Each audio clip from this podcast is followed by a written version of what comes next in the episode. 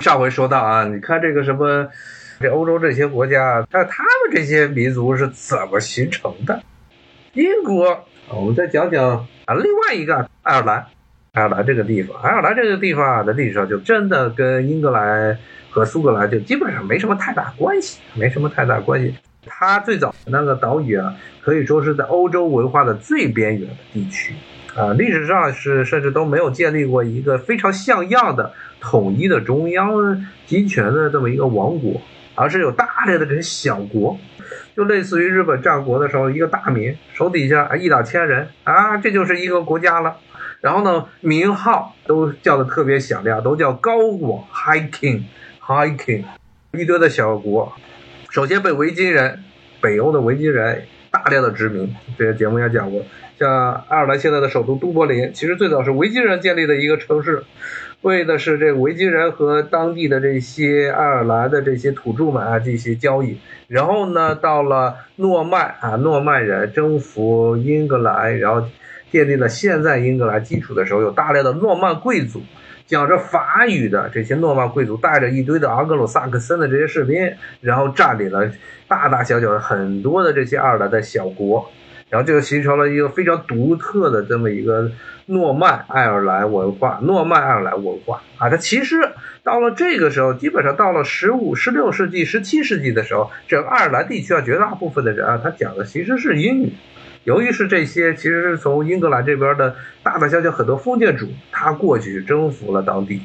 当时这些封建主同时又不听，虽然他们是来自英格兰，但是他们不听他们以前的主的英国国王的话。所以就形成了很多的这种，其实是讲着英语的，都说的英语的一个爱尔兰的这些小城邦。后来这些城邦到了啊英国内战时期，有克伦威尔，那把查理一世的脑袋砍掉的克伦威尔时期啊，对当地进行了大规模的军事征服。像这些其实名义上是属于英王的英国国王的统治的地区啊，真正的纳入到了英国政府的统治范围之内。然后呢？而且当时无论是克伦威尔还是之后的历届历代的这个英国政府啊，对爱尔兰地区的这个统治是极端残暴的，非常残暴。爱尔兰人他们基本上是全民都是天主教徒，而英国是一个圣公会新教的一支，所以呢，英国在一直到十九世纪之前，十九世纪中叶之前，是对对所有的这些天主教徒。非英国圣公会的这些基督教基督教徒是残酷的镇压，不准你公开的信仰，然后甚至呢，到爱尔兰这个地方是你都不准拥有土地，这讲讲过，他只有这个信奉新教的人，地主才能拥有土地，所以呢，人为的将爱尔兰变成了一个种姓国家、种姓的地区，啊，也就是信奉的信奉新教的人是高等人，他们是来自于英格兰或者苏格兰的新教徒。而底层是信奉着天主教的农民，他们不准拥有土地，他们的人身是依附在这些新教地主上，那造成了一个人为的啊这么一个将民族矛盾、宗教矛盾和阶级矛盾啊绑到一块儿。这英国人在爱尔兰就是这么搞，然后搞出了这个臭名昭著的。臭名昭著十九世纪土豆大饥荒、马铃薯大饥荒，爱尔兰人都吃不饱东西，都饿的饿殍遍地，大量死亡的爱尔兰人。但是英国还接着从爱尔兰征收这个牛肉，把这些牛肉啊，还有各种各样的蔬菜全部都运到英格兰本土去，最后导致了十九世纪末，十九世纪末大量的爱尔兰人移民到了美国，然后二十世纪初，爱尔兰人开始闹独立，一系列的这个正规的军事战争和恐怖袭击。最后迫使英国政府啊宣布允许南部爱尔兰地区独立。它北边的那五个爱尔兰北边有五个郡，是因为新教徒的数目太多，导致移民大量的英国从苏格兰，特别是苏格兰那边移过去的新教徒，将那个地方占领，形成了现在一个北爱尔兰的这个局势。北爱尔兰现在基本上新教徒和天主教徒是一半一半，差不多这样。然后。在这次英国脱欧之前，闹这脱欧之前啊，一直以来都是新教徒占的数差不多稍微高于稍微高于天主教徒。不过呢，在英国脱欧之后，这英国伦敦政府的一系列骚操作啊，导致这个地区啊，现在很多的新教徒都认为自己是被伦敦政府给抛弃了。所以现在北爱尔兰地区，他的心态有了微妙的变化，非常微妙的变化啊。具体是为什么，他怎么说是骚操作呢？之前也给大家讲过，在这英国脱欧之后一直存在的，一直是欧盟就一直围绕着英国和爱尔兰的边界是否是硬边界还是软边界。吵得不可开交，最后达成的一个妥协是说，这个北爱尔兰这地区，其实呢，北爱尔兰地区的物品啊，货物要进入英国本土，也就是英格兰或者苏格兰这边啊，是有有这么一个海关的。然后呢，北爱尔兰这边和爱尔兰这边和爱尔兰这边反而是没有没有硬的边界，结果呢，北爱尔兰就气坏了。特别是北爱尔兰那边说支持着伦敦政府那些新教徒，觉得自己是被这个英国的政府给抛弃了，所以在这个北爱尔兰的地区的大选里啊，一直强调说北爱尔兰独立，要和南部的爱尔兰共和国统一的啊那个新芬党，新芬党，它反而占据了优势，这也反映了现在这北爱尔兰地区它整个政治政治这个势力的这么一种微妙的变化。那么现在大家其实当然最多的还是要看这苏格兰这边要不要出事儿。可以说啊，呃，历史上历史上英国就是一个不断挑起挑起这个欧洲各地民族矛盾、文化矛盾、政治矛盾、经济矛盾的这么一个国家。它靠着是把这欧洲变得一团浆糊来维持啊自己对于欧洲大陆的一个影响。但是呢，现在呢，他自己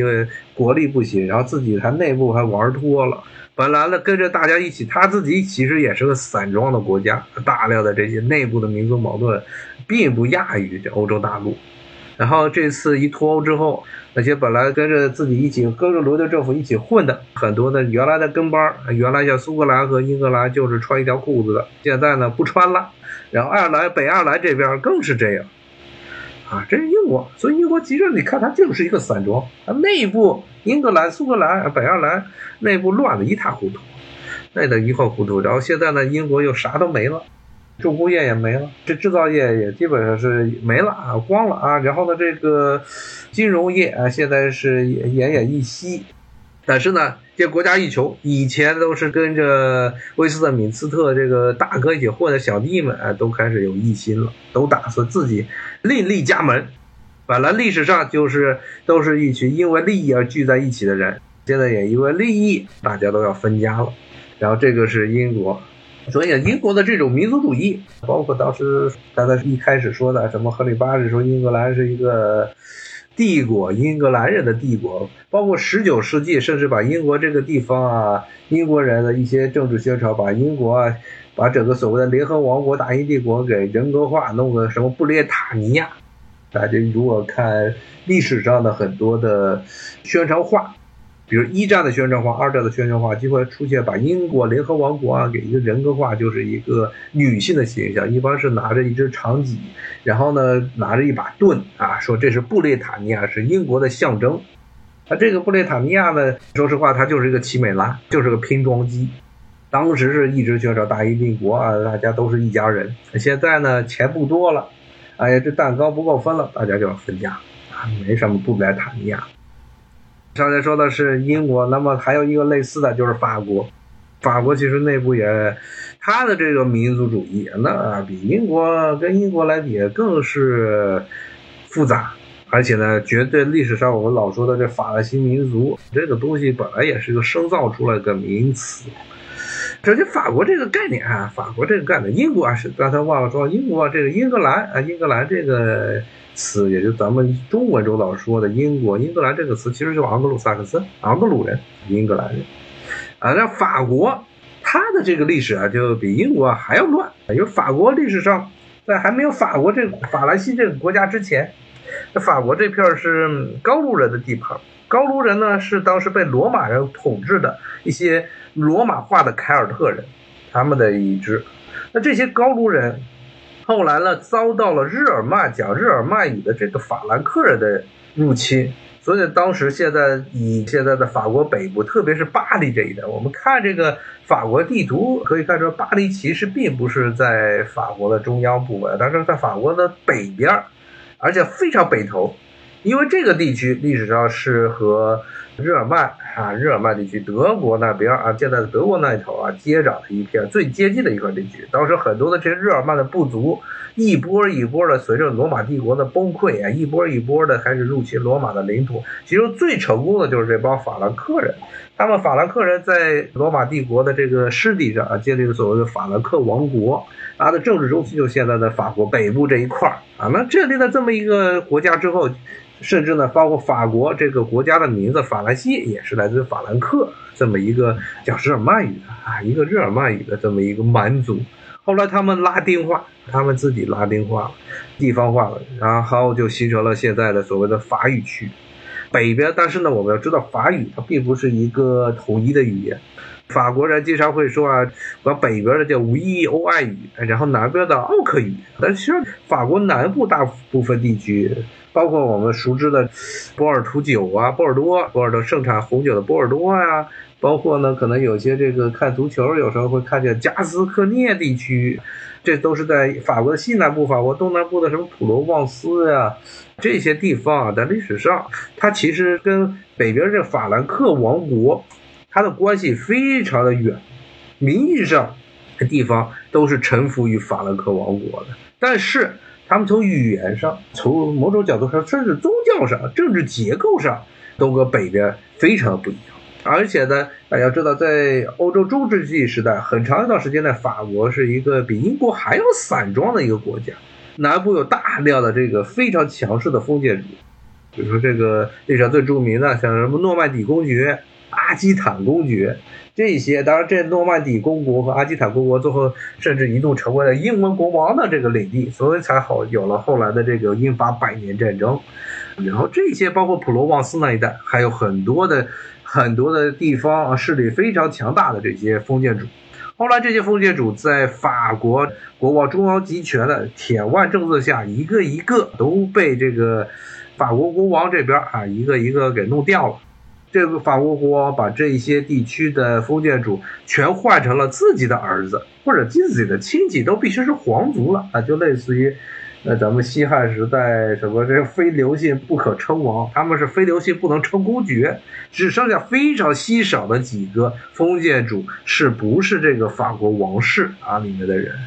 所以包括法国的王室，他的他虽然有很多个王朝。什么卡佩王朝，什么这个瓦洛瓦王朝，什么波旁王朝，然后呢还有什么奥尔良王朝？除了这个拿破仑王朝啊，拿破仑他本身是半个意大利人。除了这拿破仑王朝之外，其他所有的刚才说的这几个王朝，全部都是一家，都是卡佩王朝。这最早的卡佩王朝，他这个王朝的这些国王，把自己的这个孩子啊，凡是不能继承王位的。孩子分封到各地形成的这些公国，他的后代，所以他们都是一家人。这跟咱们中国这种改朝换代关系非常不一样，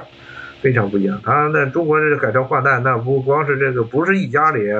咱们不是从长子到幼稚，咱们就彻底换人。他们那边其实还是一，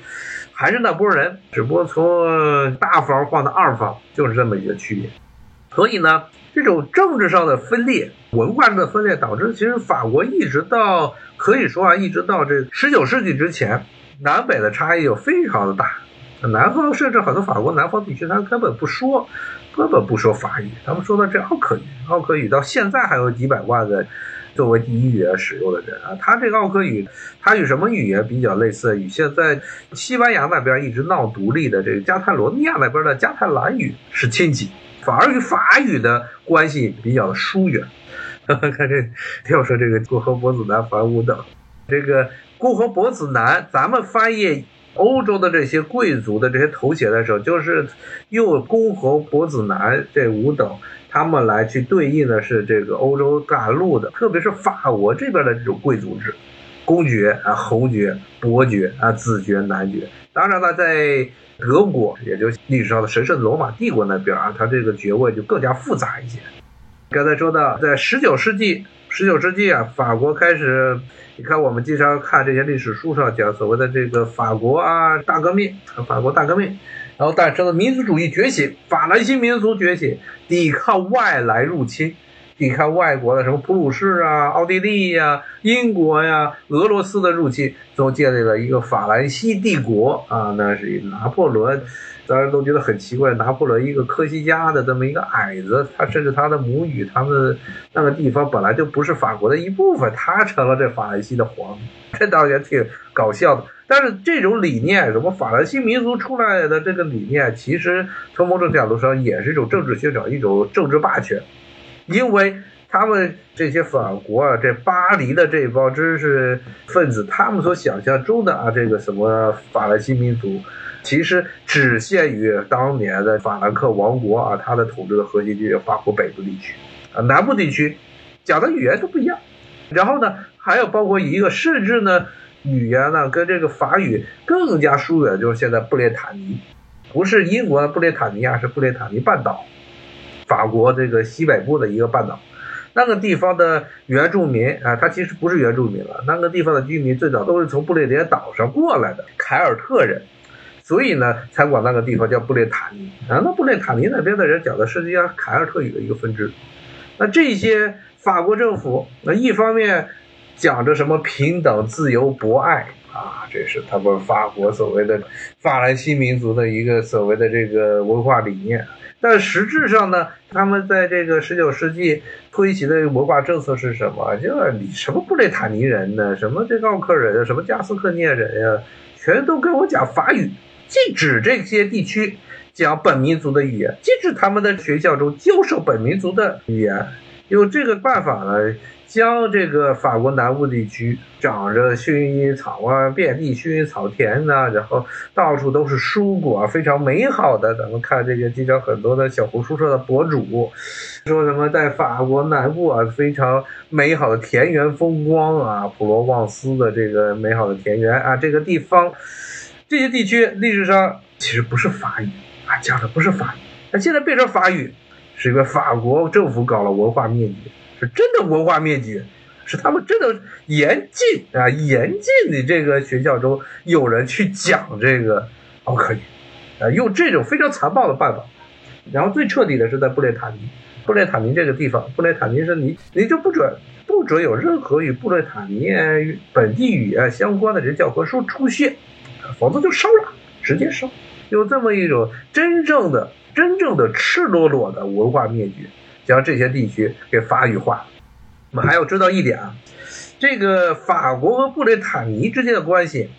它跟比如说中国和这个周边和咱们中国从清代的时候，咱们都知道，咱们中国现在疆域大部分是清代时候建立的。清代和周边这少数民族的关系是很不一样的，因为布列塔尼在长期以来，它是一个独立的公国。只不过是与法国法国王联姻，导致呢这布列塔尼后来成为了法国的一部分。在欧洲这种地方，它其实我们要知道，在欧洲这地方是分的特别的，在封建时代是分的特别的清楚。就是即便是两个国家拥有同一个君王，但是很多的时候呢是有同一个君王，他底下的政府还是两套班子。那布列塔尼在历史上，它并不是被法国直接征服的。他一直以来有所谓的自己的政府，就是他们自己也不认为自己是臣服于法国，只不过是这么一种联姻关系。最后呢，在法国中央集权的强迫的强制下，成为了法国的一部分。所以呢，法国后来十九世纪的时候，法国政府啊，对于布列塔尼他的文化灭绝是做的最狠的。反而他觉得有这个分离主义倾向的地区，他就直接毁灭啊，直接文化给你毁灭。所以呢，现在